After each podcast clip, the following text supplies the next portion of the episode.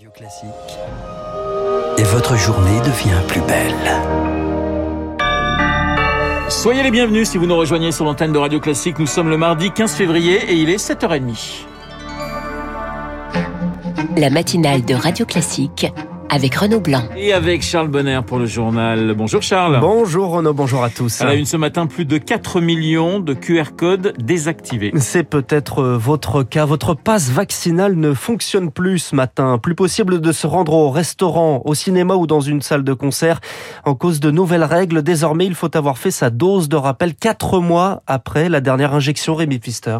Cas le plus classique, vous n'avez jamais eu le Covid et vous avez deux doses. Pour conserver votre passe, vous devez désormais effectuer votre rappel maximum quatre mois après votre dernière injection. Si vous avez contracté la maladie après deux doses, pas besoin de faire un rappel. Un certificat de rétablissement fait office de laisser passer. Mais attention, si vous avez eu une seule injection puis une infection, le certificat n'est valable que quatre mois contre six auparavant. Enfin, dernier cas de figure, si vous avez eu trois fois le Covid, avant vous n'aviez besoin d'aucun vaccin sur le principe d'une infection égale une désormais une dose au moins sera obligatoire. Si votre passe s'expire aujourd'hui et que vous vous faites vacciner, il faudra attendre 7 jours pour qu'il devienne actif. Enfin, rappelons que les 16-17 ans n'ont pas besoin de rappel pour leur passe vaccinale. Les moins de 15 ans, eux, n'y sont pas soumis. Rémi Pfister, pas de poursuite pour les détenteurs de passes sanitaires ou vaccinales frauduleux et qui veulent se faire vacciner. La procédure est simplifiée pour les repentis. Il suffit de se rendre dans un centre de vaccination. Pour les salariés, le retour prochain des pots en entreprise avec geste barrière, évidemment. C'est ce qui ressort du protocole sanitaire provisoire dans les entreprises. Version définitive publiée demain. Charles, après Emmanuel Macron, le chancelier allemand Olaf Scholz est à Moscou aujourd'hui. Nouvelle étape du jeu de poker menteur. La Russie joue l'apaisement et met fin aux opérations militaires conjointes avec la Biélorussie. Pendant que les échanges diplomatiques continuent, à l'instant, l'Allemagne demande à la Russie de retirer ses troupes à la frontière. Mais la venue à Moscou d'Olaf Scholz ne risque pas de changer grand-chose, car accusé de complaisance à l'égard des Russes, il vient surtout affirmer la position de l'Allemagne, selon Patrick Martin Géopolitologue à Sciences Po. Olaf Scholz euh, a été critiqué par l'opinion euh, publique allemande pour ne pas avoir été présent sur la scène internationale et européenne. Donc c'est à son tour d'y aller pour tenter finalement de trouver une solution euh, diplomatique. Donc le chancelier veut montrer que l'Allemagne n'est pas pour une solution de guerre. Il va réitérer la position des États-Unis et de Joe Biden, à savoir que une invasion de l'Ukraine entraînerait un coût exorbitant. Mais on voit que Vladimir Poutine reste sur une position extrêmement dure.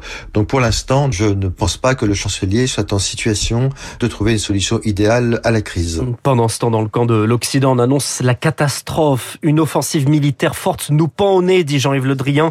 Une action militaire pourrait intervenir n'importe quand, disent les États-Unis, qui déplacent leur ambassade de Kiev à Lviv, plus à l'ouest.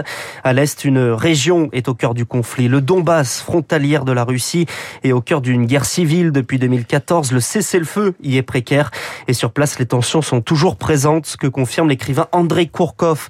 Il est l'auteur des Abeilles grises que vous avez pu joindre à Nahuo. 430 km de front entre la Russie et l'Ukraine où vivent encore quelques centaines d'habitants, quasiment en autarcie. Il n'y a personne autour des villages, pas de bruit des moteurs, des voitures. Cette zone grise euh, reste pratiquement fermée des deux côtés. Andrei Kourkov est écrivain ukrainien. Ces dernières années, il s'est rendu à trois reprises dans cette zone grise, aux alentours de la ville de Servedonetsk, à 7 km de la ligne de front. C'est là qu'il a constaté la vie des habitants. Il n'y a pas de magasins, très souvent il n'y a pas d'électricité ni gaz et les gens essaient de survivre. Ils cultivent la terre, ils euh, cultivent les légumes et il y a toujours des gens qui essaient d'apporter des médicaments comme beaucoup des habitants de la zone grise sont les gens âgés, les retraités. Des retraités assez pauvres qui n'avaient pas les moyens de quitter leur village après la guerre du Donbass en 2014 et qui, huit ans plus tard, ont toujours l'intention d'y rester. Même si, précise-t-il, ils vivent avec la peur de voir arriver des séparatistes pro-russes ou à l'inverse des militaires ukrainiens dont les camps sont établis à à peine 2 km de là. Anna Huo, la date est citée par des médias et désormais reprise, y compris par le président ukrainien, avec une dose de sarcasme. L'attaque russe pourrait avoir lieu demain. Volodymyr Zelensky décrète donc une journée de l'unité. Au Canada, le Premier ministre Justin Trudeau annonce le recours exceptionnel à la loi sur les mesures d'urgence, réaction au blocage des convois de la liberté.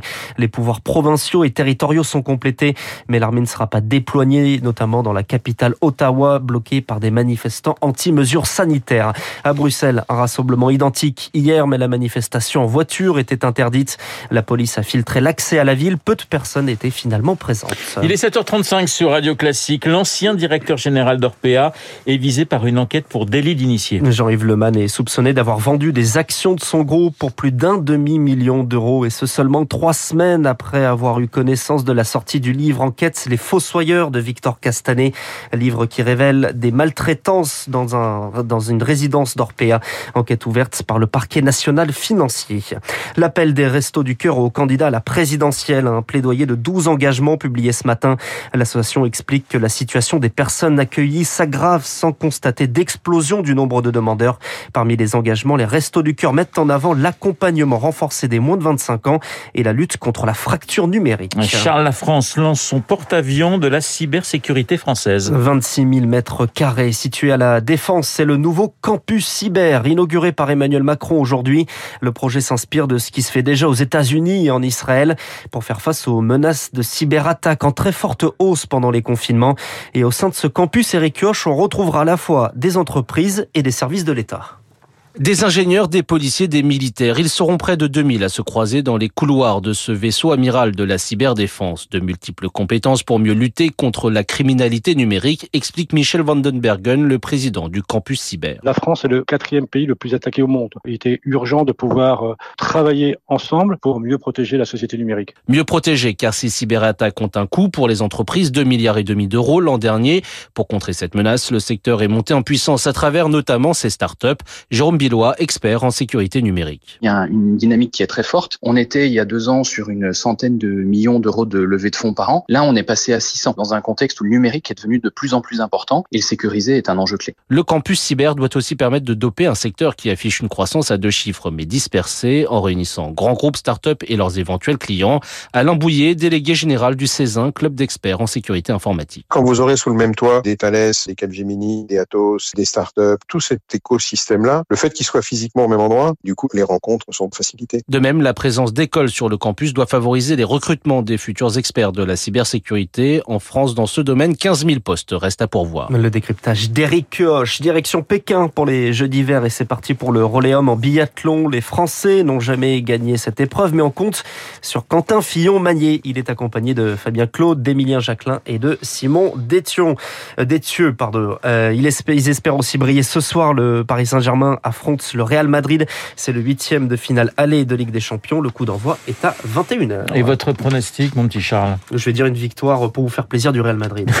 Oh non, mais écoutez, mais je suis, moi, je suis pour la paix des ménages. Et pourquoi pas une victoire du Paris Saint-Germain? Tout est possible, mais ça sera, ça sera de toute façon un grand match. Merci Charles, on vous retrouve à 8h30 pour un prochain point d'actualité. Dans un instant, les spécialistes au programme, le dossier ukrainien et le réchauffement climatique. Renaud Girard et Géraud Guibert dans une petite